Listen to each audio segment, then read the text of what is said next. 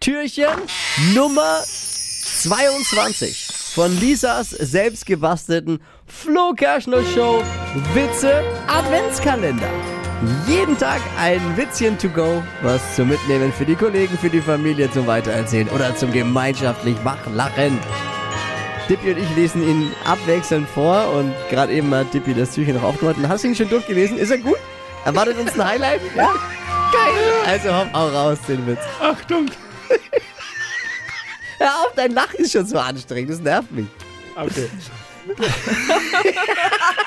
Ist echt so gut? Treffen sich zwei Rosinen. Sagt die eine zur anderen. Wa- Warum hast du denn einen Helm auf? Weiter. Sagt die andere. Ich muss heute noch in den Stall.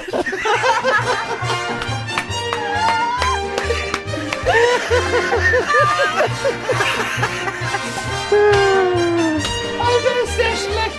Seien Sie auch morgen wieder dabei, wenn es heißt Flo und Kerschner Show Witze Adventskalender. Was zum Wachlachen für die ganze Familie als Podcast auch unter www.podu.de zum Nachhören.